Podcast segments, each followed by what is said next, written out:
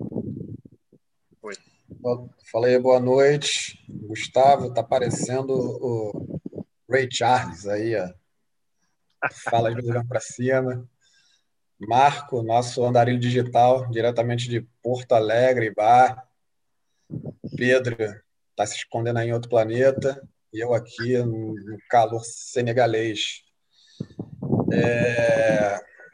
Então, no nosso último encontro, foi bem aleatório, nosso penúltimo, né? Porque o nosso último encontro não aconteceu. E ficou um tópico muito interessante para a gente conversar hoje. Inclusive, se passar de uma hora, eu nem vejo problema nisso, porque eu acho que gera uma. É, é, é uma caixinha de Pandora que você pode puxar uma, esse assunto, vai criar várias outras vertentes. É, 50 anos atrás e 50 anos à frente, o que você viu de importante e quais são suas perspectivas para os 50 anos que virão pela frente? Seja eles é, bons, seja eles ruins, dentro de qualquer área.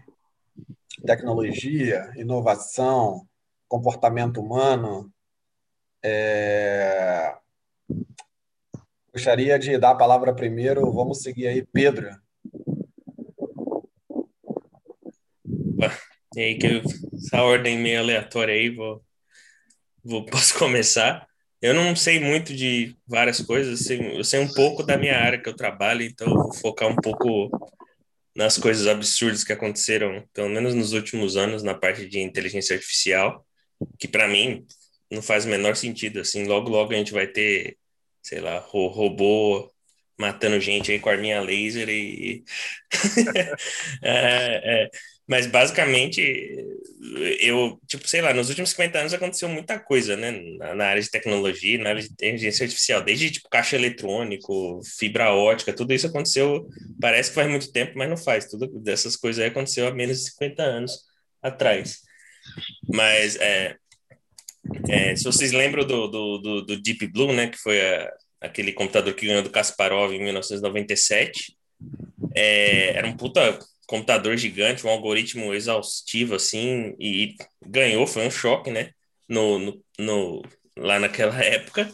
Mas o que eu achei mais bizarro foi com a explosão da, da capacidade de computação, né? Como o, basicamente o poder de computação virou uma commodity, né? Ficou muito barato.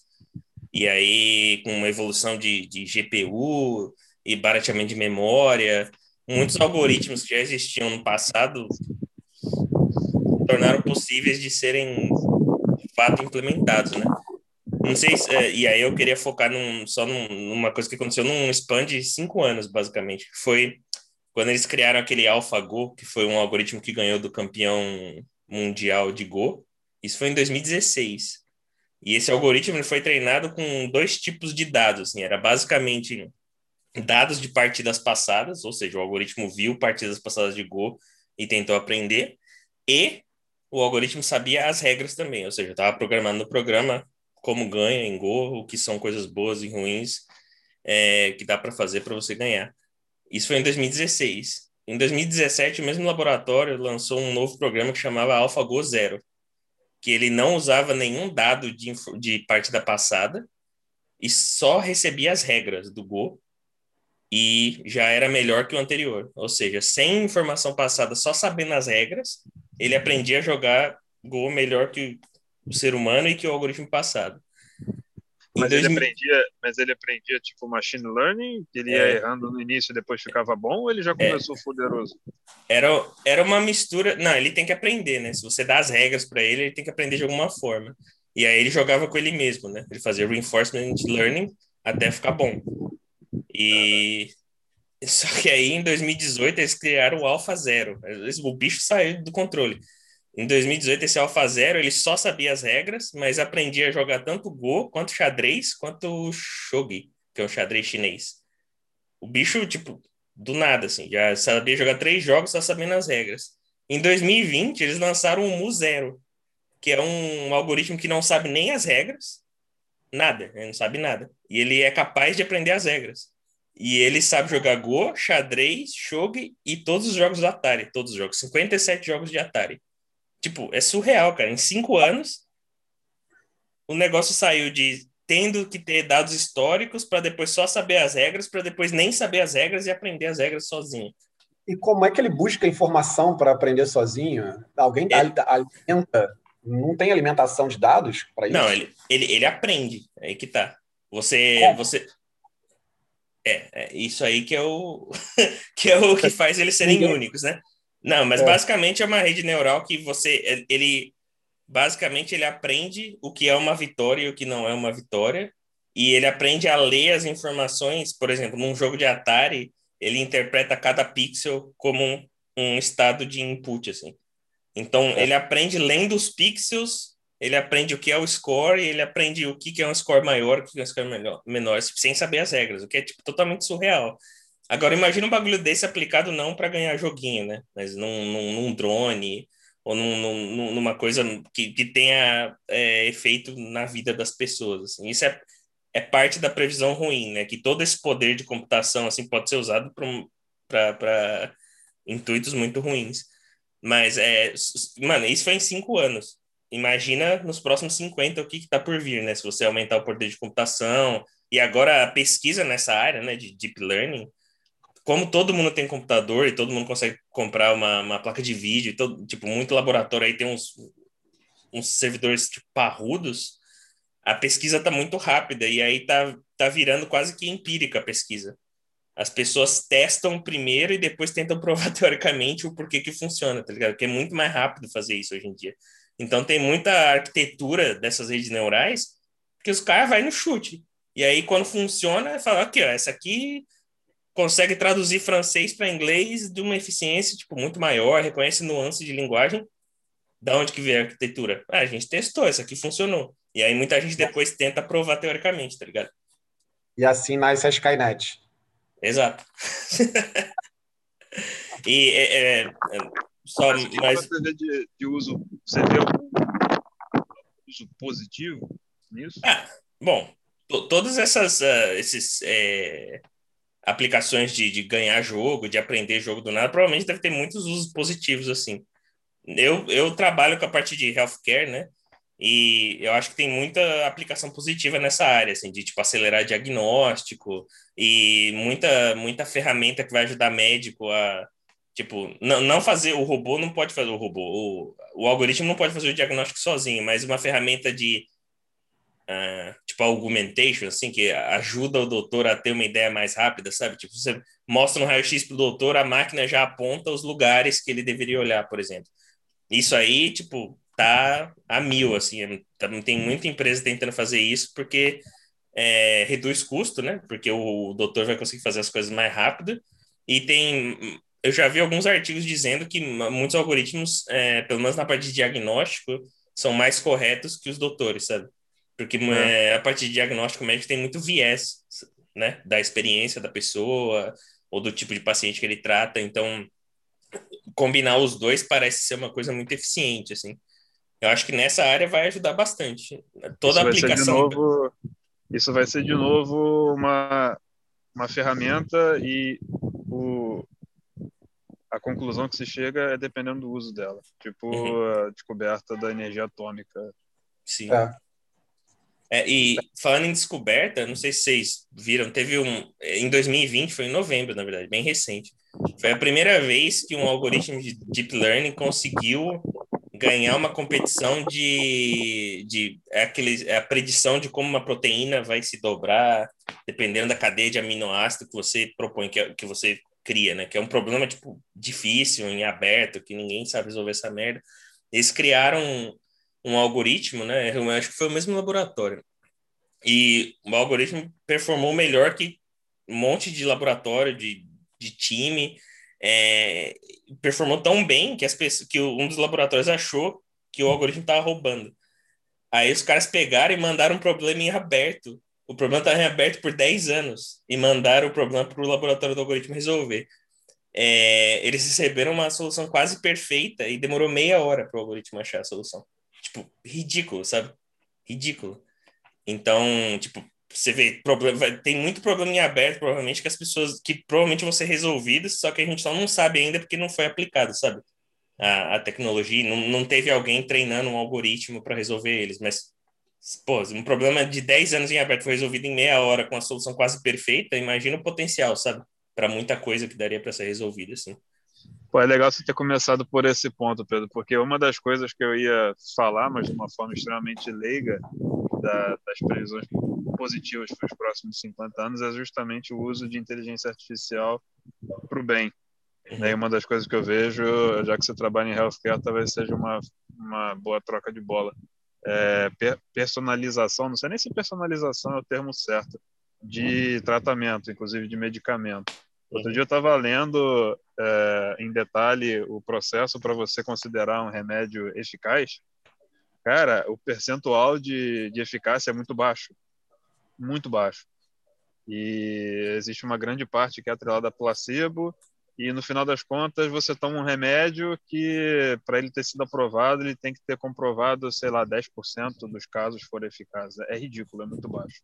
Nossa, e além além disso é a questão de que talvez funcione para mim mas não funciona para você. E ninguém sabe por quê né? um detalhe aí que esse nível de pesquisa quando se faz o remédio não, não, não se explorou. Então, uma das coisas que eu vejo de uma forma positiva é você quase que customizar um, um medicamento e aí teria um custo relativamente barato, porque você tem um, um poder de processamento absurdo é, e aumentar com isso a efetividade, a eficácia de, de, de muito tratamento, né, no termo uhum. mais alopático, digamos assim. Fora a questão de diagnóstico que você estava falando. Estava olhando também sobre diagnóstico de câncer. Já se usa uma base de dados absurda para você pegar determinados marcadores quando você testa o câncer e tentar fazer um paralelo de diversos outros casos é, do banco de dados, qual foi o tratamento que se fez para aquele caso, e aí começa a induzir um monte de coisa. Ah, se você tem essas, esses marcadores, é, a pessoa A, B e C, que também tinha esses marcadores, fizeram tratamento dessa forma e foram bem-sucedidos. Aí a, a, inteligência lá por trás já pré-aprova ou pré-sugere uhum. para o médico, como você está falando, para seguir um tratamento mais ou menos nessa linha, porque em casos similares é, foram bem-sucedidos. Mas isso só é possível por esse poder absurdo de processamento que você está falando. Uhum. E a quantidade de informação também, né? A healthcare, é, pelo menos eu, eu migrei faz pouco tempo para essa indústria, mas eu vi que aqui é muito digitalizado, né? Tem muito dado de forma digital que dá para você acessar de qualquer lugar e muitas pessoas acessarem ao mesmo tempo. É, não era possível antes, porque basicamente os dados não estavam organizados de forma é, em escala, sabe? De, de, de forma acessível para todo mundo. Imagina, você tem um monte de ficha de, de, de, histórico médico do paciente numa pasta, não serve para nada, né? É. Hoje em dia você tem um monte de, de base de dados em SQL com, com informação de tudo, sabe? Resultados de laboratório, nome, idade, é, tipo de remédio que a pessoa tomou, de quando a quando, é, como você falou, os, os, as intervenções que foram feitas na pessoa e qual foi o resultado, né? Se foi positivo ou negativo. É isso tendo isso eh, disponível em escala abre muita oportunidade, né, para fazer de tudo. É desde... Mas mantendo o paralelo, mantendo paralelo com a energia atômica e, e, sabendo a merda que deu, não tão muito, não tão longe no nosso passado, o que, que você acha? É, é um movimento de se regulamentar ou se criar um órgão para criar padrões éticos de uso da, da inteligência artificial, ou deixa rolar e se dá uma merda tipo a bomba atômica deu, depois a gente aprende. É, não dá para deixar rolar, né? Tem muito já já está reconhecido há mais há, algum tempo já os vieses, né, que esses algoritmos podem ter, porque eles muitos desses algoritmos eles aprendem com dados históricos, né, com informação histórica. E a nossa história como ser humano não é das melhores, né? A gente é meio uma raça, uma espécie maldita, né? A gente maltrata os outros, a gente tem preconceito com os outros, a gente maltrata uma raça específica, um, um sexo específico. E aí, acho que teve no, no, passado já um algoritmo da Amazon de escanear currículo e era totalmente viesado para homem, né? É, nome de mulher não era reconhecido de forma correta. Tem muito viés racial, né? Dependendo é, do sobrenome. Vi o problema, não, até, até com relação ao reconhecimento de imagem também, as pessoas negras não eram reconhecidas pelo algoritmo. É, teve, tinha um algoritmo que era basicamente, de, falando de imagem, né? que você pegava uma imagem pixelada, né, tipo de alguém censurado, e o algoritmo completava e tentava estimar qual que era a foto não censurada, né? É, e aí funcionava legal, assim, botava um monte de gente branca lá, saiu uma gente branca, né, é, acreditável. Aí botaram a foto do Obama censurado, saiu um bagulho totalmente nada a ver, um cara meio branco, mas, tipo, não funcionava para negro, sabe? O que é, tipo, não dá para você deixar isso, tipo, não dá para você tomar decisão num algoritmo que você sabe que tá tendo esse viés. O grande problema é que esses algoritmos de deep learning, né, eles são muito difíceis de você entender o porquê ele está tomando aquela de decisão particular. Porque uhum. não é que nem aqueles modelos do passado, um modelo simples, né? Tipo uma árvore de decisão. Você pega assim, beleza, se a pessoa é homem, faz isso. Se é mulher, faz isso. Uhum. Se o homem mora aqui, faz isso, mora ali, faz isso. Deep Learning, pô, o GPT, que é uma rede neural que, que absurda essa rede neural, tem tipo um trilhão e 1,7 trilhões de variáveis dentro dele. Não dá para saber, cara. Você não faz a menor ideia. Você, sa você sabe que ele faz muita coisa certa. Agora, o porquê ele fez certo, você não sabe. Então, tem que ter, tem que ter regulação e tem que ter algumas, é, algumas guias, guidelines éticas, né? Para você garantir, tipo, jeitos de verificar que você seus dados de treinamento não estão viesados, você tem amostras significativas de, de grupos relevantes para aquele algoritmo, né? Então, por exemplo, você fez lá um algoritmo que reconhece se o currículo é qualificado ou não, você tem que ter certeza que você tem uma amostra balanceada ali, é, tanto de raça quanto de sexo, para garantir que não tenha nenhum viés negativo, né, por falta de representação ou por é, é, ou compensar as diferenças que existem na sociedade, né? Se, se na média as pessoas de uma certa raça que estão aplicando para um trabalho vão ter menos é, vão, vão vir de uma universidade X em vez de uma universidade Y, você tem que corrigir esse viés para poder mas, dar uma chance justa.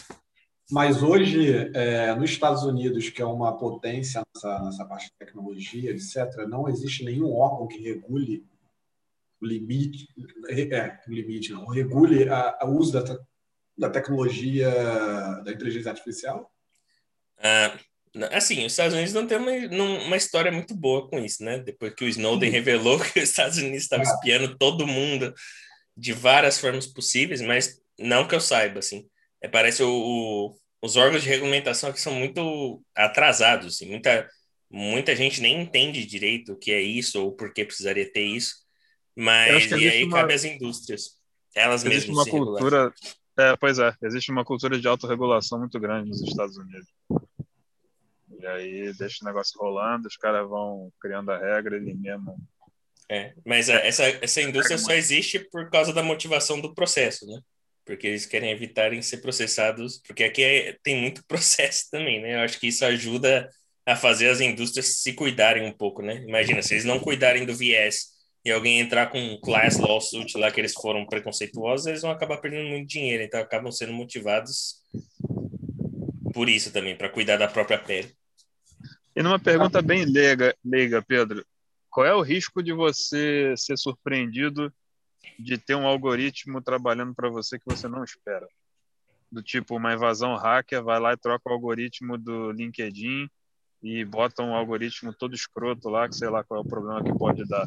Porque eu vejo a diferença entre você ter uma bomba atômica e um algoritmo danoso que a bomba atômica, de alguma forma, você vai mostrar, né? Um trambolho, um negócio físico, sei lá, de alguma forma você tem alguma esperança de alguém ver. É... Virtual é foda, tá na nuvem, né? E você não enxerga.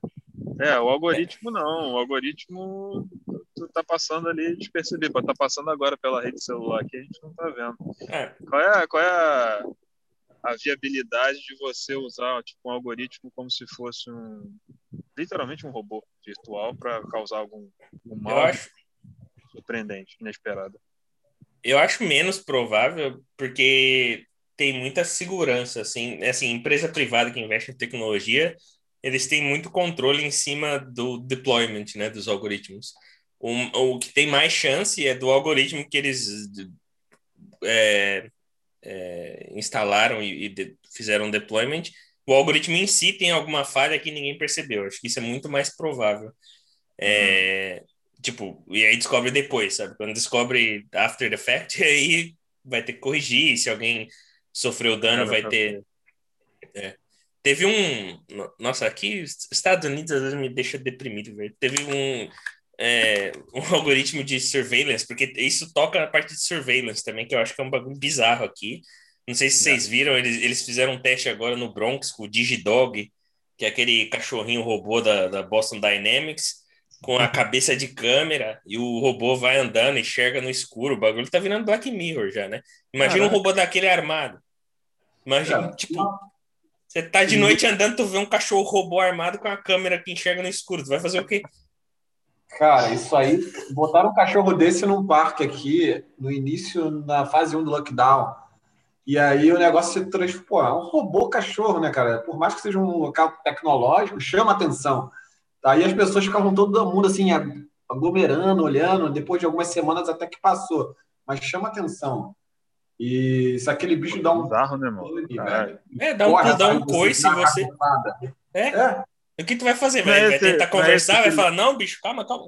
Não dá, né? Não é esse que levanta se tu derrubar? Ele até se levanta. É, não, não o bicho é mó resiliente. É. Não, ele é muito resiliente. E. É, tipo, imagina, né? Esse bicho aí andando pela rua, pegando o rosto de todo mundo e fazendo. Tipo, é, é meio bizarro, já acho meio utópico isso acontecer aqui nos Estados Unidos, do nada, os caras testando isso, né? Mas teve um cara e aí é um pouco menos a ver com inteligência artificial, mais linkado com a parte de surveillance, que ele foi acusado, ele estava suspeito num assassinato, porque o celular dele estava com uma localização do GPS, foi o único celular que foi achado perto da vítima na hora da morte. E o cara estava andando de bicicleta, cara. Tá só dando uma, um rolê no bairro dele. E o tanto que ele teve que provar que não foi ele, Tipo, é absurdo. É... E. Isso é um pato? É... Não, desculpa. E o tanto que ele teve que provar, tipo, ele não. Você sabe, você está andando de bicicleta. Você, você vai se preocupar de ter um álibi que na hora que você virou a esquina, você tá de fato andando de bicicleta e não matando alguém, sabe? E o fato de eles terem essa surveillance 100% do tempo tendo acesso a todos os tipos de informação, tipo, deixa um pouco desconfortável, sabe? Aí você junta isso com a capacidade dos. Imagina, assim, em cinco anos o, o, algoritmo aprendeu a jogar jogo de Atari sem nem saber o que era Atari. Imagina os algoritmos que vão ser implementados nesses robôs, né? Que vão poder ser, ser usados pela, pela, pela polícia. É, o que você vai fazer se, se, um robô desse toma uma decisão na hora baseado no, na sua reação, no, na sua expressão, reconhecer que você tem uma arma quando você não tem uma arma? Eu, eu acho muito preocupante, assim. É... Então, imagina se tem um erro, em, vez de ser no algoritmo do LinkedIn, no algoritmo desses robôs, né? Esses aí vai, ser, vai ter que ser muito bem regulados, senão... Dentro da minha ignorância, é, aproveitando já esse assunto, até uma dúvida minha: um algoritmo ele pode sofrer mutação espontânea? Mutação espontânea não, mas existem algoritmos que eles são eles são eles aprendem com o tempo. É, é um tipo de algoritmo que você, por exemplo, você cria um algoritmo que reconhece, sei lá, se a pessoa é, tá feliz ou triste. E aí, beleza, você treinou lá um monte de foto, e aí, quando a pessoa passa pela porta, é, ele, ele fala: ah, essa pessoa aqui tá feliz com a câmera, né? Essa pessoa aqui tá triste. É, o que você pode fazer é ter aqueles botãozinhos de satisfação, assim, como você tá hoje, feliz ou triste. Se a pessoa passou e depois apertou o botãozinho, o algoritmo pode pegar aquela informação e recalibrar as, a, a regra dele. Então, esses são eles chamam self-learning, que eles continuam aprendendo. Eles podem mudar, mas você perde um pouco o controle, assim, que eles aprendem, mas depende da informação que ele recebeu. Se ele recebeu informação ruim, ele provavelmente vai aprender errado, sabe? Entendi. você, não uma, sabe, uma... você não sabe do que, que ele aprendeu. É, exato. não sabe como o que, o que aquele aprendizado vai causar nas predições não. futuras. É muito difícil de, de prever. E, e, Pedro, você, você que está aí, é, se em cinco anos teve um salto tão grande numa matéria que é amplamente escalável, é, como que a sociedade ela está se preparando para as eventuais substituições? Por exemplo, é, a gente já sabe que existe uma série de, de robôs que fazem publicações de, de uh, dados financeiros relacionados a fechamento de bolsa, com um tipo de uh, accuracy muito melhor do que um ser humano e com, lógico, com, com, com uma avalanche de, de frequência. É, a gente sabe que tem bots que conseguem fazer uma análise contratual muito melhor que um advogado faria, é, fazendo um mapeamento de todos os eventuais riscos, é, contadores, fazer relatório de, de contabilidade é um saco. Com certeza, um bot há 10 anos atrás já, já fazia muito melhor do que um contador faz hoje. É, mediante a, essa possibilidade de a gente viver num cenário onde as hard skills, que basicamente é o que as faculdades nos preparam para que nós as desenvolvamos, é, como é que fica o, o, cenário e como que a sociedade ela tem se preparado? Porque, por exemplo, eu tenho certeza que se eu voltar para a minha faculdade de engenharia, o pessoal está estudando cálculo, está tá estudando física, física 3, é, resistências materiais, e é a mesma emenda que eu tive há 10 anos atrás. E como que, que, que aí, eu acredito que nos Estados Unidos, ou, ou até mesmo na Europa, é, a, a, sociedade ela tem se preparado, ou não está se preparando, visto que isso é, é, é algo que acontece é, de modo geral, mas apenas uma parcela muito pequena da população tem ciência que isso está acontecendo. Uh, honestamente, pelo menos no meu círculo social, é, eu não vejo muita diferença em como as pessoas estão pensando isso, porque muitas das tarefas que são é, possivelmente automatizáveis são tarefas que provavelmente, assim, dizendo por alto, né? A pessoa que ia fazer ela tem outras tarefas mais relevantes. Então, por exemplo, no meu caso, tem muita inteligência artificial aí que vai te ajudar a fazer limpeza de dados, né? Antes de você trabalhar no seu algoritmo. Porra, para mim é ótimo põe um robô para fazer isso aí, deixa eu fazer a parte interessante do trabalho, né? Que é análise, design, testar coisa, testar hipótese e tudo mais. Eu não vejo muito, assim, eu vejo a sociedade aceitando muito rápido, porque é muito fácil você aceitar coisas mais fáceis, né? Então, tipo, é, algoritmo dando sugestão do que você vai comer na próxima vez, e não sei o que, algoritmo corrigindo teu texto para você e deixando o seu texto mais eloquente. As pessoas não têm resistência nenhuma a isso, né? Na verdade, elas se acostumam muito rápido com as comodidades. E eu acho que isso acaba até deixando as pessoas um pouco mais, tipo, não preguiça de pensar, mas tira um pouco da carga é, cognitiva que a pessoa teria que gastar para fazer uma certa tarefa, porque elas dependem da, do, do robô, do algoritmo que está fazendo para elas.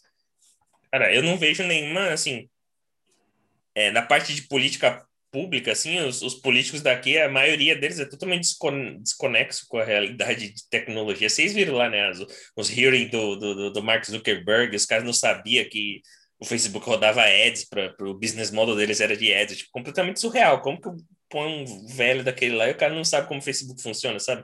O negócio existe desde 2005, velho. 2004, sei lá, faz tempo já que o negócio existe. Então, eu não vejo muito assim, é, Marco, a sociedade mudando. Eu vejo ela aceitando as coisas que são cômodas e as coisas que são assustadoras, geralmente elas nem sabem, assim, e não presta atenção até dar uma merda grande. Então, eu acho que vai, vai mudar, né? Tipo, eu vejo a parte de design, por exemplo, tem muito, tem uma rede neural agora que cria imagem e, e cria um design baseado no que você digita. Tipo, isso vai mudar bastante. Acho que muita gente que faz design gráfico assim vai perder emprego, porque as AIs vão fazer muitas coisas não bonitas, mas completamente usáveis e, e limpas o suficiente para você pegar e falar assim: ó, eu quero um aplicativo que tenha botão verde em vários tons de azul com uma letra tal. E aí a, a, a, o algoritmo vai fazer o design todo para você e você não vai precisar mais de um humano para fazer aquilo para você, por exemplo. Então, e como você falou, todas essas tarefas relacionadas a escrever, é, desculpa, Gustavo, só a parte de, é, de contabilidade e advocacia, isso aí tudo já era, assim, eu acho que em 50 anos vai ter muito pouco humano fazendo isso, porque, como você disse, é, é, é um trabalho meio chato, mas que é totalmente automatizável, né, se, se o algoritmo tiver um grau de sofisticação para replicar essas, essas tarefas. Eu acho que hoje, como a gente é, tem um app no seu celular, eu acho que no futuro pode ser o meu algoritmo, sabe? Ah, eu tenho um algoritmo que produz isso, o algoritmo que produz aquilo, que nada mais vai ser que um aplicativo que a pessoa vai utilizar, ou a, a, a, o, o, nível de é, desenvolvimento de escolaridade para programação vai se tornar algo fundamental a ponto das pessoas poderem, na sua casa, poder sim fazer uma, uma pequena programação. Estou falando que as pessoas vão criar um, um, novo Facebook, ou até podem, dependendo do grau de interesse que ela vai ter de se desenvolver, mas para criar ferramentas para melhoria do seu dia a dia, em questões simples. Desde você, pô, estou em casa, é, é, eu falo porque cheguei aqui, eu tive contato, eu não lembro com quem, mas que trabalha na Samsung. E até o prédio que eu trabalho é o prédio da Samsung, mas enfim. É, e tem uma linha de desenvolvimento de, de tecnologia para eletrodomésticos e uma geladeira que basicamente essa, essa, geladeira ela vai ler fazer um scanner do que você tem dentro. É, é simples né? A tecnologia assim ao, ao, falar. Mas ela faz um scanner ela te dá uma autorização faz ó tá, sua geladeira hoje tem isso está faltando baseado no, no, nas suas últimas compras está é, faltando tem dois ovos você compra meia dúzia de ovos e aí ela já vai te sugerir fazer uma compra. E ela vai fazer automaticamente essa compra, entrando no portal da, da, do mercado. No Brasil, eu não vi como sendo tão. Não tem tanta essa prática de fazer compra online de comida aqui, é muito. Eu acho que 50% das pessoas fazem compra online. Pouco. Tu entra no mercado, não tem tanta, não tem gente no mercado praticamente. Sempre muito vazio. E assim, a geladeira vai fazer essa compra e vai chegar na sua casa. O seu trabalho vai ser só de guardar na geladeira e ela vai estar sempre te avisando que ó, tem que repor isso, tem que repor aquilo. É, e, ao mesmo tempo, acho que a criação de novas, novos empregos.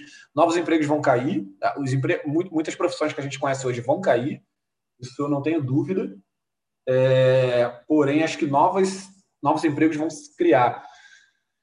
É, se a gente pensar né, nos 50 anos atrás, sem o advento da internet, existia muito romantismo em algumas questões, sempre ligadas à ficção. A tecnologia era ficção científica, sabe? Era o romantismo de estaremos em Marte, carros voadores. Tínhamos essa ideia muito clara, né? E hoje nós não temos isso aí com menor facilidade. Ainda continua algo que a gente ainda é um, é um pensamento lúdico de você ter um, um, um hoverboard, sabe? E Porém, novas tec... a tecnologia trouxeram, trouxeram novos milionários. O Mark Zuckerberg, o cara teve uma ideia, uma sacada, criou uma tal da rede social. Até uma palavra que não existia antes. Rede social era só rede de de pessoas que estavam ao seu redor. Hoje é uma rede social virtual. É... a criação de superempresas como o Amazon, que trouxe uma facilidade no comércio mundial, é... indo um pouco mais raso a criação do YouTube, que hoje criou uma legião de jovens milionários que a pessoa baixa ter um celular, ela filma aquilo e expõe, né? É, eu sei que algumas profissões são extremamente importantes. Eu não quero desmerecer jamais o profissional, mas o jornalismo, por exemplo. Eu acho que você tem uma câmera, você sabe, você é eloquente na sua fala, sabe se projetar bem, tem curiosidade de buscar informação sobre aquilo, você pode fazer uma, uma entrevista ou buscar informação e publicar e fazer um canal e você vai começar a publicar coisas como se fosse um jornalista, cara. Sabe? Não é uma. É, na, minha, na minha ignorância, eu não vejo como sendo algo técnico a ponto de você precisa de um equipamento específico, etc. e tal. Claro, eu acho que na, na, na dentro da, da, da, quando você estuda rádio TV, essas coisas, você aprende um pouco mais profundamente. Mas se você quer ser apenas um, um comunicador, todo mundo tem a possibilidade de ser um comunicador hoje. Então, pode ser que amanhã não haja necessidade de você fazer uma graduação nisso. É, tem uma. Aqui em Singapura tem uma, uma universidade, eu não sei se é a Universidade Nacional de Singapura, eu vou olhar depois, até passar para vocês, que tem uma cadeira de tecnologias, de profissões futuras. Uma das cadeiras da universidade não, não uma graduação, mas uma cadeira de um curso específico, e onde se estuda profissões que ainda não existem, sabe? Projetando sobre isso, então é, é, é, o tal do youtuber não existia, sabe? Hoje em dia as marcas vão atrás de pessoas que do dia a dia, que do nada cresceram, têm milhões de acessos e o cara vende a imagem dele, ó, eu tenho mil pessoas que me seguem. Se daquelas mil pessoas, pelo menos é, 500 pessoas consomem o produto que ele apresenta, eu acho que isso aí já é muito mais interessante para a marca do que jogar um dinheiro absurdo numa TV Globo, numa, numa grande TV dessa, num horário nobre e anunciar um produto. Isso, sabe, sei lá, quem está prestando atenção? Sabe, eu pelo menos não sou um cara que, quando assistia a TV, no intervalo, eu prestava atenção naquilo ali, eu nunca me guiou muito. Eu não sei até que ponto isso aí era rentável, entendeu? Porque muitas marcas já têm é bem segmentado. Tipo, a Coca-Cola faz propaganda no final do ano do ursinho. Muita gente fica esperando a propaganda da Coca-Cola. Mas se a Coca-Cola parar de fazer propaganda, ela vai continuar vendendo de forma absurda, porque é uma marca muito sólida no mundo. É... O mesmo para algumas marcas, Ferrari. Cara, ela pode, ela não faz propaganda porque em, em TV, porque o público-alvo dela não assiste televisão, né? Mas, enfim, eu acho que novas profissões vão se criar e outras vão cair. E 50 anos atrás ainda existia um, um romantismo do comportamento da sociedade, é, a forma como as pessoas se portavam, até a forma como as pessoas se vestiam. Ontem... Eu acho que tem uma. Não, falei. Pode falar, pode falar, pode falar. Acho que tem uma redefinição do próprio conceito de profissão dentro disso tudo, porque de uma forma bem filosófica que eu vejo, é, a gente está fazendo um processo quase que inverso à revolução industrial. É, Pré-revolução industrial, você tinha os caras que tinham um skill bem customizado, né? O cara era ourives, era não sei o que, era um negócio bem de criação, bem customizado. Aí veio a revolução industrial, transformou todo mundo em alguém que faz um pedacinho do processo. O cara não, não tem mais o skill, ele, ele é tempos modernos lá do Chaplin, né? o cara aperta o parafuso. E hoje em dia essa comodi, comoditização, comodização, sei lá qual é o termo, da tecnologia faz com que a gente use essa, essa tecnologia toda para voltar a criar.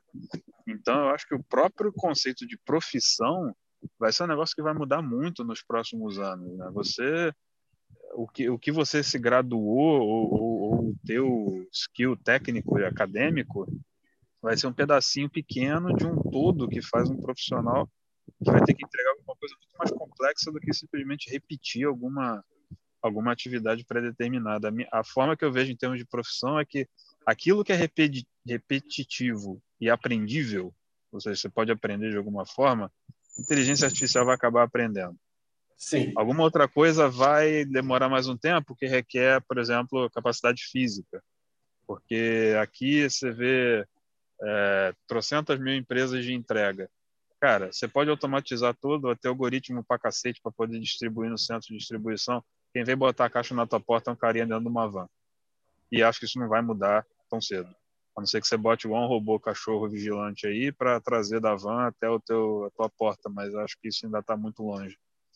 Então, eu acho que quem tem atividades que são repetitivas, de escritório, que são aprendíveis, esses vão ser o primeiro a ter que pular para aprender alguma outra coisa. Quando você está falando de advogado que faz revisão de termos, isso aí o computador faz, o cara, vai, o cara pode até continuar sendo advogado, mas ele vai ter que arrumar um outro nicho para poder trabalhar.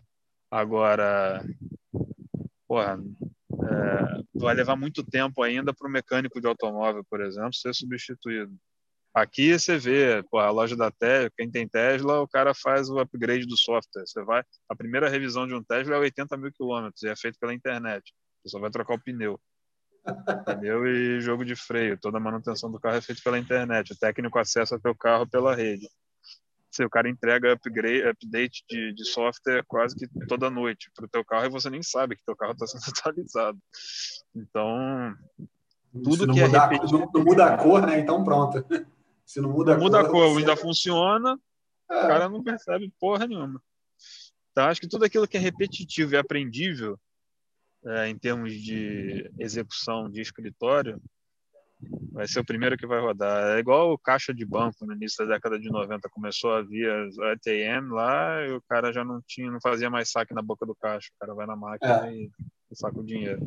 Vai ser um processo mais, vai ser um híbrido de um, um reverso da revolução industrial com a, a terceira revolução industrial da década de 90, mais ou menos, eu acho. Sim, eu concordo, eu concordo.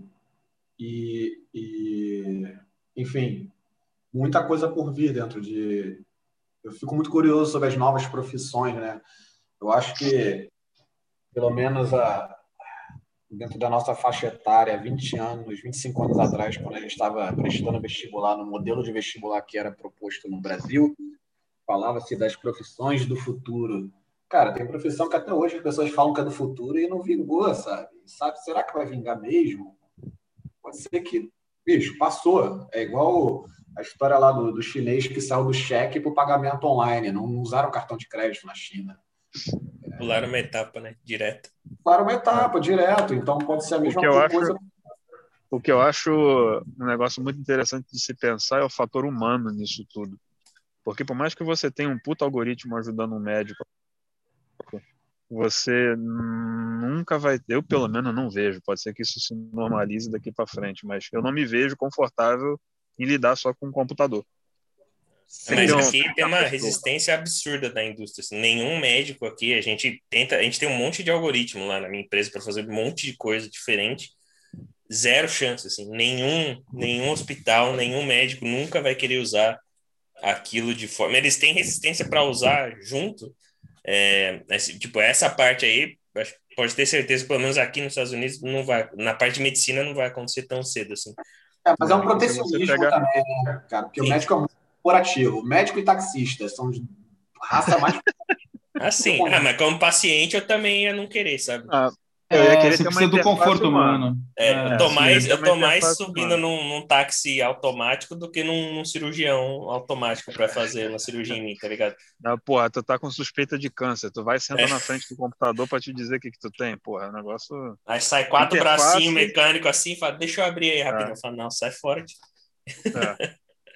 A interface acho que ainda vai ser humana e a gente vai ter que arrumar um jeito de dar é, habilidades focar nas habilidades humanas e deixar boa parte do que o médico faz para o algoritmo. Toda parte. Mas... Talvez ele seja só um verificador de informação do que o algoritmo dá para ele, mas em vez do cara levar seis meses para arrumar um diagnóstico até lá o cara já morreu, é o que o Pedro falou. Em meia hora o computador descobre o que o cara tem e o médico chancela aquilo e. Sim. Ou descobre o que ele tem, ou descobre no que o médico deveria prestar atenção, que aí diminui muito o tempo, né? Em vez do médico checar 20 sistemas diferentes dentro da pessoa, o robô já fala, ó, checa aqui, aqui, aqui em detalhe, porque é. vai dar merda. Aí o médico vai lá e fala, pô, de fato, vai dar merda. E aí. E outra aí, coisa interessante do, do, do público de consumo é que hoje a gente está retornando para o feito à mão, se tornou uma exclusividade, né? E, Mas e tá, é agrega valor. Então, esse é um negócio interessante, porque era uma coisa que eu tinha como conceito aqui e não tem. O holandês caga. Ah, é handmade. Foda-se, é caro. Não é, não, é caro. Aí está. O que antes, assim, todo mundo fazia. É, quando teve, começou a ter a, a, a, como se diz, a automação da indústria, né? E aí, pô, coloca isso aí para automatizar e aí você, alguns produtos se tornaram mais caros porque tem a tecnologia para desenvolver, etc e tal. Hoje em dia não. O que é manual se torna mais caro porque é mais exclusivo. Não é mais exclusivo que o que é empregado uma tecnologia, entendeu? O relógio Patek Philippe, a, a, o que ele é caro, é exclusividade, porque tem um relojoeiro que está lá, que as engrenagens são todas sabe, milimetricamente por uma pessoa, não é uma máquina que imprime, cola e segue, entendeu? Isso faz com que o, o a exclusividade de alguns carros que é, de luxo que ainda são a manufatura manual, assim, o interior do carro, etc. e tal. Eu acho que isso aí tem certas coisas que não vão perder, vão ganhar, vão mais ganhar valor com o tempo do que do que qualquer, qualquer coisa. É, é, e dentro do ramo alimentício, eu acho que ainda é um ramo que ainda vai manter muito disso, porque a indústria alimentícia acelerou muito para poder, de alguma forma, suprir a demanda da, da humanidade, a quantidade de pessoas, né? Precisa-se mais alimento, mais rápido, maior volume. Tô nem aí para a qualidade, o importante é as pessoas não passarem fome. E aí, com isso, vieram muitas doenças, etc. e tal. O corpo humano começou a reagir de várias formas. Porém, aí você volta a um alimento orgânico, um re alimento real, é caro. Porque... Então, esse, esse, deixa, eu, deixa eu engatar aqui uma das minhas previsões. Pedro, tu quer falar? Tu tem alguma outra coisa que tu queria dizer de termo de previsão? Era só é, esse cenário apocalíptico aí do... O Marco ia falar alguma coisa, eu acabei te cortando. Não, não, é, é, é um gancho que bate na, na questão do Pedro e na fala do Gustavo. Quando a gente fala de hard skills sendo substituídas por, por algoritmos e o quanto um ser humano ele tem de habilidade de executar um, um processo de soft skill, e o Gustavo entra falando que realmente o humano deveria ter que colocar em prática mais as suas habilidades humanas. Eu ia fazer um questionamento: quais são as habilidades humanas? O que que o humano ele consegue fazer que uma máquina hoje não não conseguiria? Foi foi citada a questão de tudo que é físico, mas o que música. mais? O que, que... música? Não, eu nunca vi uma AI, né, nunca vi uma AI fazer uma música bonita até hoje. É bizarro. Eu então, tenho até um todo não, pode falar. Não, pode falar. Eu, não, eu, eu, tenho. É, é, é, é, curto a anedota, mas eu estava entrevistando um cara para uma vaga aqui na empresa e o cara fez uma rede neural. O cara é violinista. E aí ele treinou uma rede neural que aprendia todas as coisas do bar lá, todos os padrões de música do bar e replicava, pegava uma música X e transformava no estilo do bar. Aí ele pegou parabéns para você e botou na rede neural dele, cara. Eu juro, ele deu play não tinha nada a ver, cara. Não fazia o menor sentido. Eu me segurei para não rir, tinha um monte de gente vendo também. Um começou a olhar para a cara do outro na câmera, tipo, não, tipo, é surreal. Eu não sei porquê, é bizarro, eu não estudo música, né? Mas eu acho que vale a pena aí. Essa é uma profissão boa para ser, hein? Você pode ser um engenheiro músico. Porque se de, de despedindo, você consegue, tipo, sei lá, virar streamer e sair tocando guitarra aí. E as pessoas vão pagar para isso ainda. Acho que é, música é, eletrônica é vejo... é mais fácil de fazer, mas não sei, Gustavo, fala aí o que você ia falar. Tudo que eu vejo de criação artística com base em inteligência artificial é, é com base, obviamente, tudo que a inteligência artificial faz, alguém diz para ele se é bom ou se é ruim. Porque música não tem certo tem errado. Você tem até os padrões do que, que é uma estrutura de música certa e tal, mas isso é muito de gosto, né? é muito subjetivo. Se a música é boa ou não, você pode até ter uma estrutura musical certa e errada, mas se ela é boa ou ruim, é subjetivo. A mesma coisa é uma pintura, a mesma coisa é um texto. Fizeram tentativas de criar textos, é, livro, uma, um robô escreveu um livro, lá um algoritmo escreveu um livro. Cara, fica muito perto de um texto que faz sentido. Agora, dizer que aquilo é, te, te traduz alguma mensagem, te diz alguma mensagem, é muito longe. Então, acho que respondendo a pergunta do Marco, não querendo puxar a sardinha para minha brasa, mas tudo que tudo que estiver relacionado à criatividade, não só artística, mas qualquer tipo de criação é, disruptiva, e não abusando do termo, porque disrupção no termo de no meio de inovação e criatividade é, é abusado, mas tudo aquilo que não é incremental. Então, acho que a inteligência artificial tem um poder grande de fazer é, é, melhorias incrementais com base nisso. Né? O que é certo, o que é errado, ele aprende o que é, muda o algoritmo e vai fazendo um pouquinho melhor. Agora, tudo que se criou de uma forma completamente diferente, inovadora e, e tudo mais, é do ser humano. Tem até um livro interessante, acho que foi um dos livros que eu, que eu recomendei para vocês na, no grupo, que é A More Beautiful Question, que é a nossa capacidade de fazer perguntas, que é uma das coisas que a inteligência artificial ainda não, não aprendeu. É muito boa de dar resposta. Você vai lá no Google, você nem acabou de digitar o que você está procurando, ele já está já está te dizendo o que você tem que procurar. Ele não espera nem você preencher o campo lá. Mas fazer pergunta é uma capacidade ainda extremamente humana. Então, tudo aquilo que envolve questionamento, reflexão, é, ponderação, é, o ato de, de, questionar, não só fazendo a pergunta, mas na sua cabeça, questionar a realidade, acho que isso ainda vai ser humano por muito tempo. É uma das uma das skills aí que a gente ainda vai precisar desenvolver bastante. E pode ser o que o Vitor falou, tem skill que a gente nem sabe que a gente vai precisar ter. Porque vai chegar numa determinada fase de automação da inteligência artificial que a gente não consegue prever agora qual vai ser o caminho, que você vai ver e vai falar assim, puta, precisa fazer isso aqui, porque o robô já está fazendo aquilo tudo lá e isso aqui ele não sabe fazer ainda. E hoje, olhando da, do nosso binóculo do futuro de hoje, a gente não consegue enxergar. Mas, resumidamente, acho que tudo aquilo que requer exploração, indagação, criatividade, criação, inovação é, que não seja incremental, ainda, ainda vai depender de skills é, nossas, humanas. É, é, é, muito interessante. Eu pensei aqui no, no campo da gastronomia, né? que ainda é uma coisa completamente artesanal. Um cozinheiro é artesanal. Quando você paga para ir num restaurante, um cara vai, a pessoa vai cozinhar para você, ele junta elementos e cria um prato.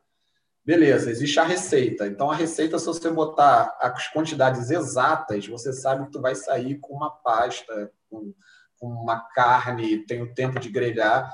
Se você entrar com essa programação, um robô faz. Mas o robô, eu acho que não, não chega à qualidade de conseguir. Posso estar sendo ingênuo. Aquela carne com essa combinação, entendeu? É, é, ele não consegue sentir gosto, então como é que ele vai dizer se realmente está bom? Ele consegue preparar um bolo, que você quebra os ovos, coloca a farinha, você bate, coloca no forno por tanto tempo. Perfeito. Mas bolo de chocolate, ele vai, tu vai entrar com mais um dado, que é o chocolate. Mas ele não vai conseguir criar um prato novo que um chefe de cozinha criou para botar no restaurante dele no menu, porque ele não tem percepção de sabor. Então ele não sabe se aquilo fica bom. Ele acredita é, naquilo. É a, é a customização. É. É, quase que arte. É quase que uma arte. A gastronomia é quase que uma arte. Exatamente. É, é um, como se fosse um pintor ali num quadro e tá, tá pintando o quadro para você. Exatamente. Se pedir para ele fazer um Big Mac, os dados do Big Mac já estão aí, cara. Ele vai fazer aquilo é, em série, vai fazer 200 Big Macs iguais, qualidade perfeita. Pede para mudar, sabe?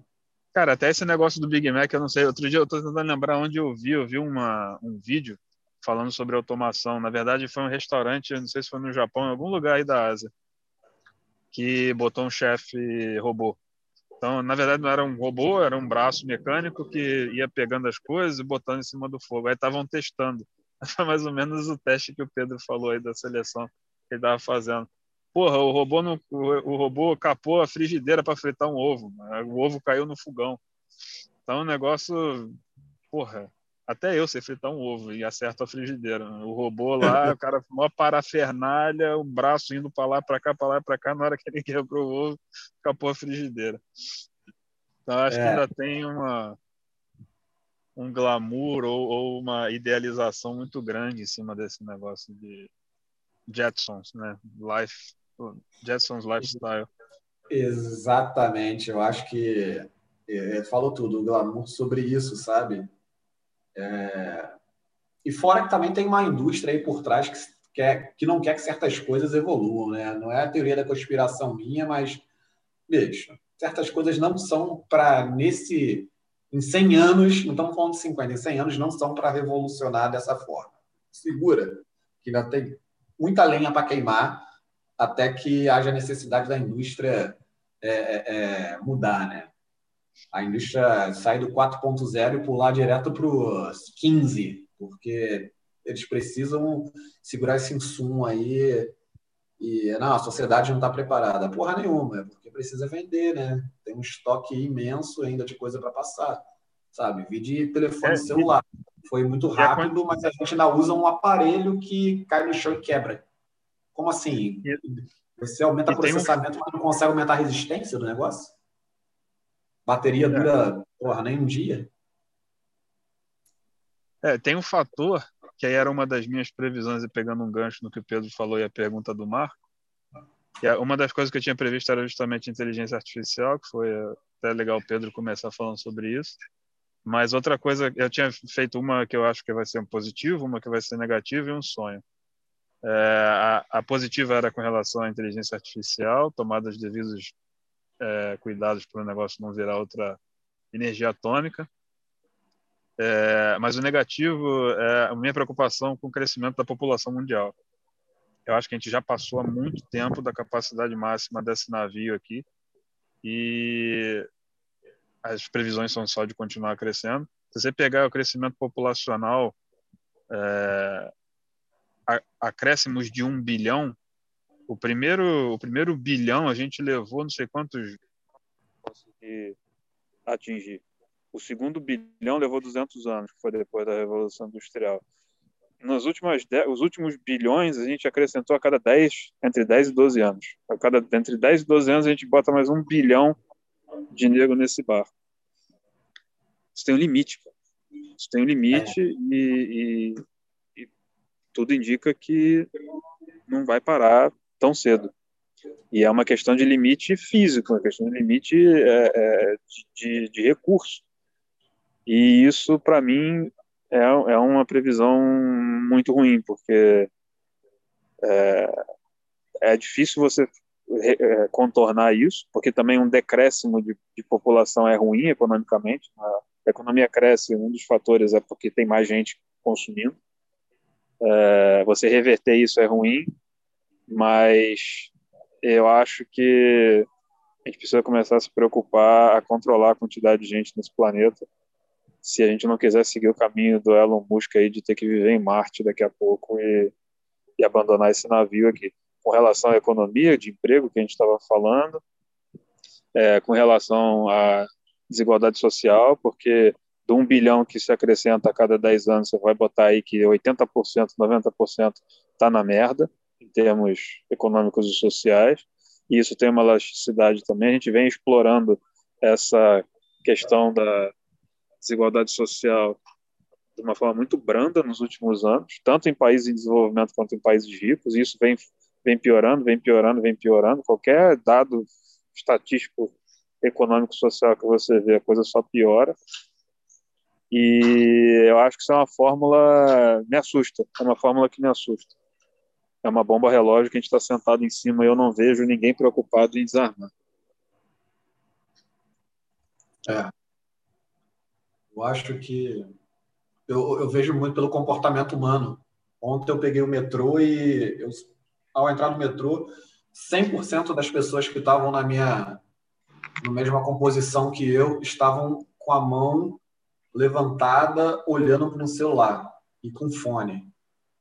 Eu falei assim, cara, se tornou as pessoas, o, um comportamento muito diferente daquilo que eu via há 25 anos atrás muito diferente. A dependência tecnológica e o isolamento social, eu acho que por isso desencadeia uma série de problemas sociais, depressão e etc e tal. Então, eu, olhando pelo por um viés é, olhando negativo, eu acho que evolução pode trazer dizem que a, a, a, depressão é um dos piores maus, piores doenças da, do século XXI, né? Século XX XXI. O isolamento social. É, por outro lado, no domingo que eu vejo, quando eu dou uma volta, eu vejo muita, muitas pessoas de trabalham no setor da construção, ou trabalham como, como helper aqui, tem muita filipina, e elas se juntam e ficam falando no telefone com os seus parentes. Então, é uma forma de ela conseguir ainda manter contato com a sua família, que no passado elas não conseguiam. Eu acho que essa evolução, esses 50 anos à frente, vai trazer muita é, mudança comportamental na sociedade. É, aquela, aquele De Volta para o Futuro, quando o Matt McFly vai ao futuro, e ele vê como é que os jovens se comportam no futuro, as roupas e é, tudo isso comportamental. Acho que vai ter uma mais uma revolução grande e dentro dessas revoluções vão mudar muita coisa da forma como a sociedade ainda enxerga, independente de se o país for um país de dito primeiro mundo ou uma, uma economia emergente, a modificação vai pegar para todo mundo igual o celular. Hoje você chega, tem o celular mais potente é, é, que as pessoas compram, mas você pode chegar numa comunidade não tão é, no sudeste do Rio, no sudeste do, do, Brasil, você chega numa comunidade carente, cara tem um celularzinho que acessa pelo menos o, o Facebook, sabe?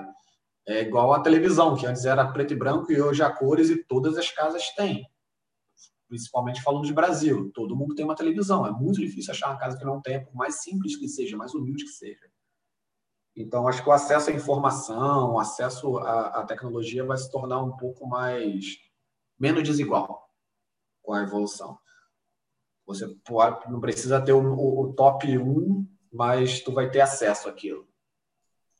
É, só se eu puder fazer um comentário sobre o que você falou aí do celular e as pessoas coladas nele, voltando para o Elon Musk, vocês, viram que ele tem um negócio que ele está fazendo aí, o Neuralink, né, que é o chip que põe no cérebro totalmente sim, ficção científica o negócio, absurdo, né? Mas ele já considera que os humanos são ciborgues em tese, porque tem essa camada do smartphone hoje em dia, né? Tem muita gente depende da tecnologia para fazer muita coisa e ele considera que o smartphone é tipo um pedaço da pessoa já. Cara, e ele tá fazendo teste lá, botando chip no porco e aí medindo né, os dados uh, do, do, do, da atividade cerebral do porco. E eu acho que, que, que o, o que ele está planejando é que aquilo vai ser uma nova interface entre humano e máquina, né? Então você vai ter um chipzinho no cérebro, aí você consegue atender o celular com chip, o celular vai ler tuas, tu, é, tua atividade cerebral e vai poder saber se você está estressado, está com sono, está acordado. Tá, tipo, isso para mim não faz o menor sentido. Eu nunca, imagina, cara, os caras vão botar um chip na tua cabeça e aí depois tem que pagar a mensalidade, senão você vai ficar ouvindo propaganda a cada 15 minutos, cara. É totalmente surreal, mano. Mas ele já tá fazendo, tipo, o Elon Musk ele é louco, né? Ele tá indo para Marte, ele tá criando um monte de túnel aqui nos Estados Unidos para botar uns carros The Boring Company, né? Aquela companhia que ele tem, que eu não, não sei porque ele tem aquela companhia, mas ele tem. É, tem dos, um de... dos pods, né? De dos pods. É, é, muito Jetsons. E aí agora tem o chip na cabeça, tipo. Se, Não. se der merda, metade da culpa é dele, provavelmente. Em todas essas evoluções tecnológicas, ele tá envolvido em, em várias, assim, tipo, é bizarro, mano. É, esse negócio do chip é uma das coisas que o Harari, aquele historiador israelense, Yuval Harari, ele fala que é o grande receio dele é o próximo passo da tecnologia, que é entrar por debaixo da pele, que ele chama de under the skin. E aí ele fala, pô, enquanto o algoritmo está analisando a minha meu comportamento, meu padrão de comportamento enquanto eu navego no Google, é, ele ele está fora de mim. Ele não ele não absorve informação que teoricamente eu não queira passar. Se eu, se eu não quiser que o algoritmo, algoritmo aprenda, eu saio do Google, faço tudo offline. É, e ele fala, o grande terror é quando isso virar under the skin, que é justamente isso aí. Você está sendo monitorado e estão colhendo informações suas 24 horas por dia e você não sabe o que, nem, nem, nem como isso está sendo usado. Porque às vezes nem você sabe o que é aquela informação, você não se conhece o suficiente para saber o que estão coletando de informação sua. É uma parada absurda. é Alguém externo a você conhecer mais de você do que você é. Marco, você quer falar alguma coisa? Tá Tá, seu microfone está fechado. Não, é, eu fiz um trilhão de anotações sobre coisas interessantes. É, eu ouço aquele BBC Business, ah, tem, o Daily e tem o Weekly, que é o resumo do, do Daily na semana. E eles falam sobre uma nova fronteira que está tá surgindo sobre proteína sintética, sobre a criação de uma série de, de farms de proteína sintética e quanto que o custo da proteína sintética nos últimos 10 anos caiu absurdamente, assim. É, vai de conta com essa questão relacionada à explosão populacional que o Gustavo citou. É, mas eu também não, não fui muito a fundo, foi só um dos pontos que eu levantei. A Mas- proteína que eles dizem é proteína tipo carne ou é proteína molecular? Proteína tipo carne para consumo. Ah, tá. É, isso é uma parada bizarra também, carne feita em laboratório. Um negócio... Cara, porra, tem um. Tava vendo aí um maluco que tava querendo é, é, clonar carne, tá ligado? E assim, é, não precisa mais, tu não vai precisar mais matar uma vaca. Tu vai pegar uma carne, já que foi, foi morta, né? Um animal morto, aí tu vai começar a clonar aquela carne. Porra, sei lá, eu acho que já é muito utópico isso, muito. Pô, falando em utópico, deixa, eu- deixa eu compartilhar meus, meu sonho aí, que eu tinha um bom, um ruim e um sonho. E o sonho para mim é teletransporte, né? Porra, não vejo o dia de inventar teletransporte. Puta que pariu, só para não precisar voar. Nunca mais vai voar, né? nunca mais vou voar, nunca mais vou pegar trânsito. Você imagina, cara, tudo sem. Não, não tem mais carro, não tem mais avião, não tem mais carro, não tem mais moto, não tem mais bicicleta, não tem mais nada. Você some num lado, aparece do outro. Ô, Gustavo, deixa vai... eu te perguntar uma coisa sobre teletransporte. Imagina que os caras criaram o teletransporte. Calma aí, sobre teletransporte como se fosse algo factível. Não. Vem cá, tá funcionando como? Não, mas imagina, eles criaram o teletransporte, mas quanto mais longe você for, mais chance tem de dar merda. Só que a chance de dar merda é pequena. Então imagina, uma viagem da, da ida onde você tá pro Brasil tem 0,1% de chance de você aparecer como um bolinho de carne moída, assim, tipo, errar a associação de moléculas. Você, uhum. você usaria, e aí é para vocês, vocês usariam alguma coisa que tivesse um, um trade-off de risco, assim, tipo, pô, é 5 segundos de teletransporte, porém, dependendo da distância, você pode virar um bolinho de carne moída. Cara, eu, eu na, minha, na minha forma complexa de pensar, eu partiria para um, aí na verdade, um algoritmo ou qualquer ferramenta que me facilitasse fazer uma análise de risco da outra opção. Pô, qual é o meu risco de virar um bolinho de carne moída indo pelo jeito normal e versus o risco do teletransporte? Eu ia fazer esse tipo de análise, porque se, se você parar pra, se você parar para pensar, se você, se você se locomover do aeroporto do Rio para qualquer lugar na cidade, o teu risco de virar um bolinho de carne moída já é maior que 0,1% de qualquer é. forma. Verdade. Faz sentido. Cara, me lembrou até uma, uma cena daquele filme A Fantástica Fábrica de Chocolate, o primeiro lá do William Walker, que ele teletransporta uma barra de chocolate, aí o garoto entra junto e o garoto fica misturado a molécula dele, a molécula da, da barra de chocolate. Falei, aí ele falou: não, por isso que o ambiente tem que ser estéreo, não pode ter nada ali. Porque, porra, imagina se vai te desmaterializar junto com uma caneca. Aí foda-se. Aí na hora que juntar tudo, tá você com a caneca grudada na cabeça, sabe? É, é complexo isso aí, hein? Ter um ambiente estéreo. É, pois é. Mas é um sonho, cara, assim, de facilidade de teletransporte. É o meu sonho. Eu tenho um brother que ele durante a, ele fez matemática, ele é professor de matemática e tal. E aí ele estava trabalhando na época, ele estava no mestrado, ele estava na graduação, ele estava trabalhando com um cara do mestrado de irrigação que era para é, redes neurais para previsão do tempo para é, plantio de abacaxi. E aí ele foi com um cara apresentar o trabalho Falou, bicho, no mesmo congresso tinha um cara que estava com uma equação de teletransporte de elétron. Ele falou, porra, e eu, eu prevendo chuva para plantar abacaxi. Né? Que bizarro. Mas, essa, menos... essa, esse negócio de teletransporte de molécula eu já ouvi falar. De átomo, essas coisas eu ouvi falar. É, é. Mas pela complexidade do negócio em si, pô, é um átomo, né, cara? Porra. Se der merda, o máximo que vai acontecer é você perder aquele átomo. Porque ele, ele em si já não tem, não tem mais como ser reduzido, só que ele vira energia. Exatamente. Mas, pô, um corpo, alguma coisa mais complexa é mais difícil. Sim, sim. É... Marco, transportou novamente. Você tem alguma coisa para falar? Você não tem uma previsão apocalíptica, não, Marco, pra gente? Com certeza você tem. que você possa comunicar assim num meio público? Uh... eu, bem, eu acho que o Covid vai continuar rodando aqui no Brasil até 2022, final.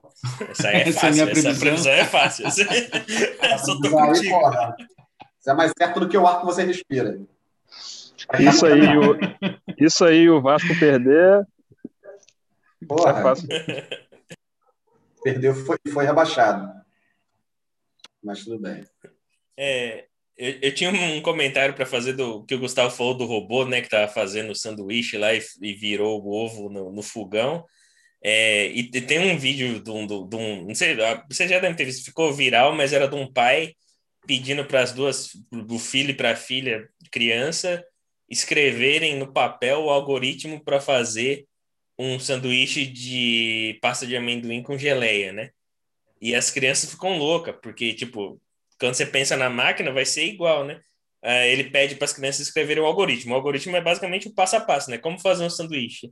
Aí as crianças escrevem, primeiro, pegue o pão, aí é, pegue a faca e ponha dentro do pote. Só que as crianças esquecem de avisar que tem que abrir o pote. Aí o pai fica batendo no pote fechado. Aí elas ajustam o algoritmo, abre o pote, passa e põe a faca dentro. Aí o pai vai lá e põe o cabo da faca dentro e passa a geleia do lado do pão, assim, não na face do pão. Aí eles vão lá e ajustam. Aí, tipo, ele passa dos dois lados e põe os lados secos junto do sanduíche. Tipo, são várias coisas que os humanos fazem de uma forma muito. Tipo, a gente take for granted, sabe? A gente sabe fazer um sanduíche. Só que a gente não sabe o quanto de informação a gente tem que especificar para um robô fazer um sanduíche igual, sabe? Tem que falar o lado do pão, abrir o negócio, e aí joga geleia no pão, e aí você tem que, tipo, são muitas coisas. E isso aí, quando você fala, ah, o robô vai fazer. Aí o robô vai lá e vira o ovo no fogão, taca fogo, é. passa Não, geleia fora, na mesa. Fora o inesperado, né? Porque você, dentro dessa equação, você tem que contar, por exemplo, você abriu o pote e a pasta de amendoim tá mofada. E aí, faz o quê? Passa, passa o bolor no pão, joga o pote fora. É verdade. E vocês acreditam que é possível que a inteligência artificial consiga reproduzir sentimentos ou sinestesias perfeitamente? Na minha opinião, você nem diz, um pouco assim. Você diz causar isso na gente ou sentir, de fato? Sentir. Você... Cara, sei lá, a gente vai entrar numa discussão quase que socrática aqui, o que, que é sentimento, né? Ele consegue replicar muito, sentir, acho que não tem nem definição para isso, assim, em máquina. Tem muito chatbot avançadíssimo, assim, que pode imitar um humano, sabe? Mas sentir, É tipo aquele fato... filme do Her, não é. tem aquele Her, que o cara se apaixona pela inteligência artificial lá, um negócio desse, assistente dele. Eu acho que é. talvez, talvez como um algoritmo de, de machine learning aí, ele vai aprender o que que, o que que você fala, ele fica triste, ele se comporta de uma forma triste, né? Faz uma mímica do, do humano, mas é. é um processo de repetição como, como qualquer outro. Do... Ele, ele aprende a imitar, como você falou. É. não sentir, de fato, é uma coisa muito mais complexa que acho que o nosso cérebro é infinitamente mais poderoso, assim, de ligações e de o nosso modelo, né? A gente como uma uma inteligência não artificial é muito mais poderoso. A vantagem dos computadores é que eles têm poder de computação, né? Eles fazem conta muito mais rápido, mas a gente tem consciência, a gente tem critical thinking que vocês estavam falando aí, de fazer julgamento, fazer ponderação, que o computador não está nem aí, ele é muito objetivo, né? A gente tem uma função objetivo muito multivariada, assim, a gente consegue ponderar muitas coisas ao mesmo tempo. O computador pondera o que você falou para ele ponderar, velho. Falou, você tem que ganhar o joguinho aí, ele ganha. Mas se você perguntar se ele gosta do joguinho, ele vai falar que Gosta. Como assim gosta, cara? O que, que é gostar? É, o que, que é gostar? É Me ensina o que é gostar. Aí eu te falo. é, porque assim, tipo, até o humor, a gente tem um senso de humor que varia de um extremo ao outro, entendeu? Então, será que vai chegar ao ponto de a gente ter um, um comediante robô? Caralho, até que ponto ele vai conseguir ou replicar o que a outra pessoa falou, então isso não vai ser interessante, ou realmente vai conseguir ter a sacada do dia a dia de olhar alguma coisa, comentar com algum colega, fazer alguma piada rápida. Então, acho que existem é, é, questões muito específicas de ser humano que, na minha cabeça, devem ser quase impossíveis de você replicar. Você sentir vontade de beber água, você está com sede, e você sabe, se você beber água, sua sede vai passar. Isso aí é certo. Entendeu? E aí, até que ponto um robô sede que, que é isso? Você passar para ele, tentar pegar todos os, senti todos os sentimentos, todo o que seu corpo, é, quando está pedindo por água, e aí, de alguma forma, você replicar isso para dentro de um algoritmo e mesmo assim eu tentar fazer um robô rodar isso, mas sem saber, o cara assim, porra, água, cara, é difícil você descrever o molhado. Ah, descreva molhado. Como assim você vai descrever? Provavelmente, molhado, provavelmente a água para ele vai ter um efeito diferente do que para gente, né? Ele vai causar um curto-circuito lá e vai falar, caralho, por que que tu gosta dessa porra? Esse troço não causa curto-circuito. Sabe?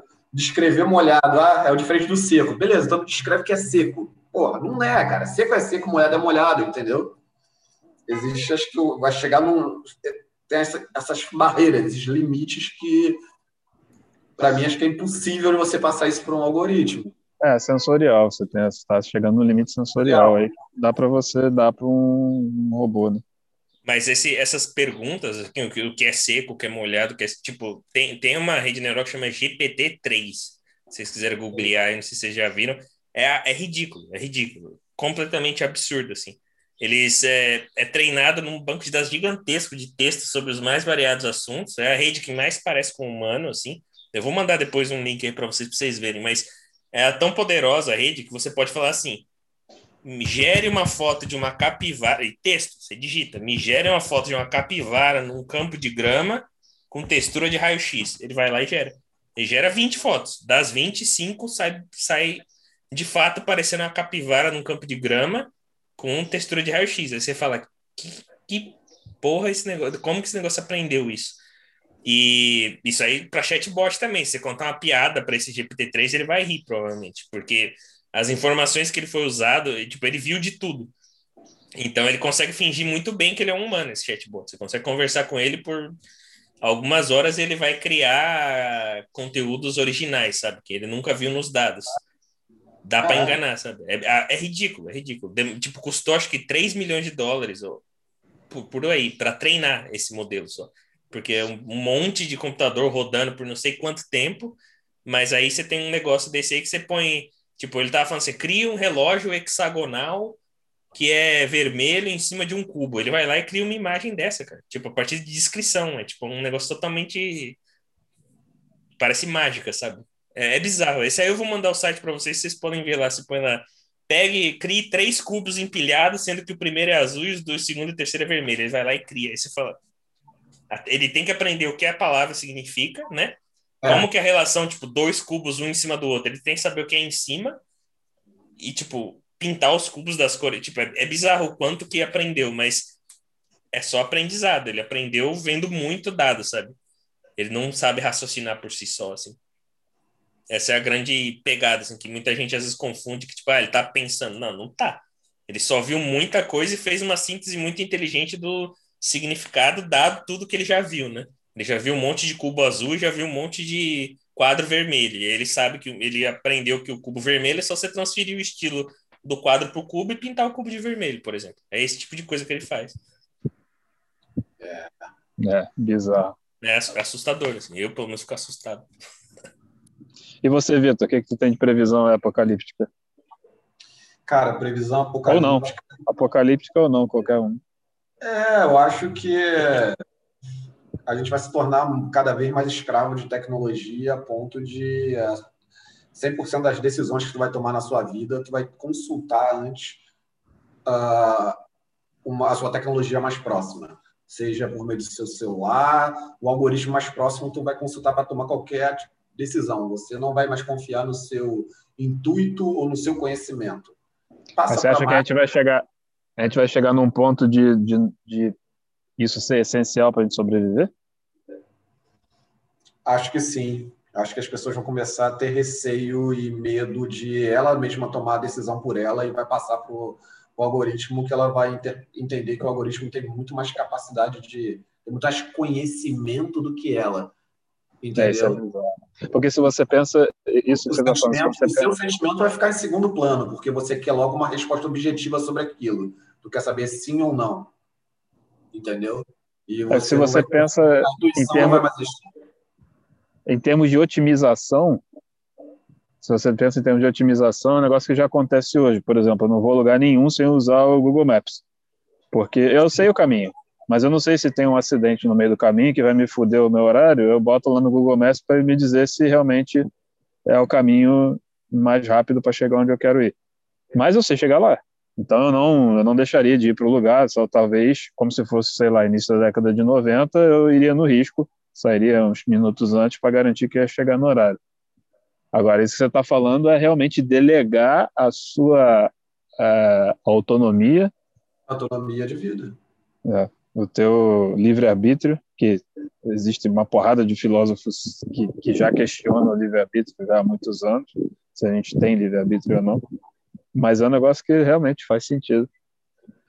A partir do momento que você sabe que aquela criatura, seja aquilo um código de algoritmo ou realmente um robô, tem uma capacidade de armazenagem e processamento de informação sobre você muito maior do que você mesmo. Sim. É, realmente é uma. E aí volta para aquele filme, o Her, que vai acabar desenvolvendo sentimentos sobre aquilo, porque te conhece tão bem, você confia tanto. A partir do momento que você confia, pronto, criou um sentimento sobre aquela máquina. E aí, amigo, vai gerar o, o, o relacionamento muito profundo você e a máquina. É, isso é bizarro. Bizarro mesmo. É, fica aí a reflexão. É, por outro lado, é difícil. Como é que, que tu vai fazer? Né? Não vai usar? Usar isso, com isso, isso gera até um questionamento. Isso é bom ou ruim? Né? Ter uma entidade externa que sabe mais sobre mim do que eu pode significar também que ela está vendo blind spots que eu não estou. E isso me ajuda a me tornar uma criatura melhor do que eu sou. Mas, por outro lado. Você não pode criar, você, você é, é, adquirir o um mínimo do conhecimento dela e você se desenvolver sozinho a partir daquele ponto, ao invés de se tornar cada vez mais. É... Shortcut vai ser: ah, para que eu vou me esforçar em desenvolver essa habilidade se eu sei que já está ali próximo de mim, eu já pego aquilo ali, entendeu? Eu acho que a grande vantagem disso é você ter é, uma, uma estrutura, um ser, ou sei lá, porra, o nome que vai dar para isso, mas que não tem é, emoção associada a isso. Porque uma das coisas que fode a nossa capacidade de análise e tomada de decisão é a emoção. É a emoção Sim. misturada com raciocínio. Então, a partir do momento que você tem uma entidade, uma criatura, que tem uma puta capacidade de absorção de informação, processamento, e consegue processar isso tudo sem nenhum sentimento envolvido,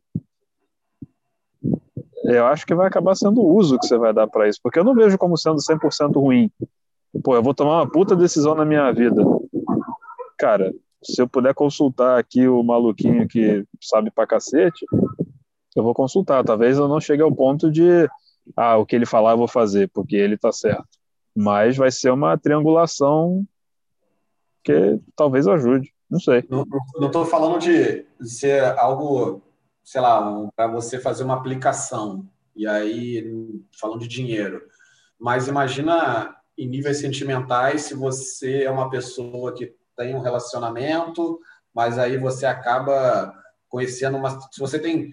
Você está próximo de. Tu está conhecendo duas pessoas.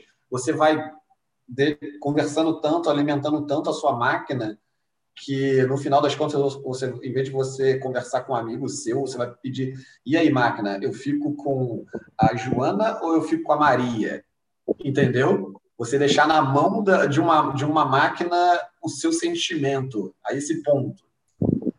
Sabe? Se a máquina for, for menos viesada que o João, eu prefiro falar com a máquina. O grande problema é que a maioria das máquinas vai ter um humano por trás querendo fazer dinheiro em cima de você. Esse é o grande problema que eu tenho com tudo isso. Você fala, Exato. pô, tem uma máquina aqui, ó, que é o guru do Tinder. Você fala, ele analisa o chat dos, dos cinco últimos matches e vai te falar qual que é o melhor. Mas você sabe qual, quem que é a pessoa, quem que é o product manager que está ali atrás querendo ganhar dinheiro em cima de você e talvez queira mudar um pouco o jeito que você pensa pela máquina. Isso eu não confio no humano, na máquina eu até confio, cara. No humano atrás da máquina eu não confio não. A máquina é muito lógica, mas a máquina precisa de input humano. Ah, sim. Não, mas eu quero o meu input nela. Eu não quero o input do CEO que está atrás da máquina que quer tirar dinheiro de mim, sabe? Mas, mas, se você, mas se você conseguir, por exemplo, associar isso a wearables, você tem lá um relógio que monitora teu pulso, essas porra toda que tem hoje em dia. Essa, essa entidade externa pode te auxiliar de uma forma não te dando opinião nem te dizendo o que fazer, mas com dados. Ele vai te dizer, ó, toda vez que você está com a Joana, teu coração dispara, você sua, teu nível de estresse sobe, não sei o quê. Toda vez que você está com a Beatriz, os níveis disso aqui são menores. Cientificamente, esses indicadores estão atrelados à atração física, sei lá, uma porra dessa. E aí tu vai dizer, fala assim, porra, é, parece que meu corpo está reagindo mais, sentir uma atração maior pela Joana. Pode ser que a Beatriz seja um caso melhor, e tu vai falar, foda-se, aí eu vou na Beatriz. Mas Mas, Gustavo, e se a Beatriz pagou o plano premium que manda mais notificação, entendeu? Esse é o grande problema. Se fosse uma entidade não motivada por dinheiro, isso ia funcionar muito bem. Agora, se você paga o plano premium, que a Beatriz vai te mandar mais notificação de, de coração batendo mais rápido do que a, a Joana, aí meio que perde o sentido, sabe? O dinheiro é o grande problema nessa. Hero, Black Mirror total. É, Sim. pode escrever. É, mas eu acho que realmente para mim catastrófico é a partir do momento que a evolução tecnológica vai chegar ao ponto de influenciar muito mesmo nas nossas escolhas, principalmente sentimentais, e a gente vai deixar de ser humano, sabe? É, eu acho que a partir do momento que ela não só complementa, mas substitui a sua capacidade de autoconhecimento, a sua capacidade mínima de autonomia, aí começa a ser danoso. É o que você falou, o cara fala, porra, eu não quero saber qual restaurante que eu vou, Google, me diz aí. É. E você ainda tem a capacidade de, escolher um restaurante, porra, tu fez isso a vida inteira, e você sabe o que você gosta e o que você não gosta. Exatamente. Agora, se você quiser, por exemplo, se você tem alergia alimentar e você não conhece uh, o lugar que você vai, fala, Google, me diz aí qual é o histórico de infração por alergia alimentar desse quarteirão aqui. Ele está te acrescentando alguma informação à sua tomada de decisão que você não, não, não seria capaz de ter. Aí eu acho que vale a pena. Que seja uma coisa complementar, não, não substitutiva. A sua vontade, você usa a tecnologia em prol da sua, da sua vontade de querer fazer aquilo. E não aquilo determinar como você deve ser, como deve ser feito. É, a tecnologia ela melhora o seu livre-arbítrio, ela melhora a sua escolha, não substitui. Eu acho que esse é o grande, é a grande X da questão. Exatamente. Inclusive, eu acho que até proporia um, um, um tema para a semana que vem que é liberdade, incluindo livre-arbítrio sobre isso. Como... Ah, eu, eu topo falar sobre Spinoza. Sim. Beleza? Eu acho uma boa. O Marco falou muito pouco. Fala alguma coisa aí, Marco. É, eu adorei a sugestão quando você falou, principalmente, Gustavo, quando você falou assim, não, porque tem uma série de filósofos que falam, que questionam sobre a existência do livre-arbítrio, e eu fiquei pensando, eu falei, é, realmente, eu concordo com isso.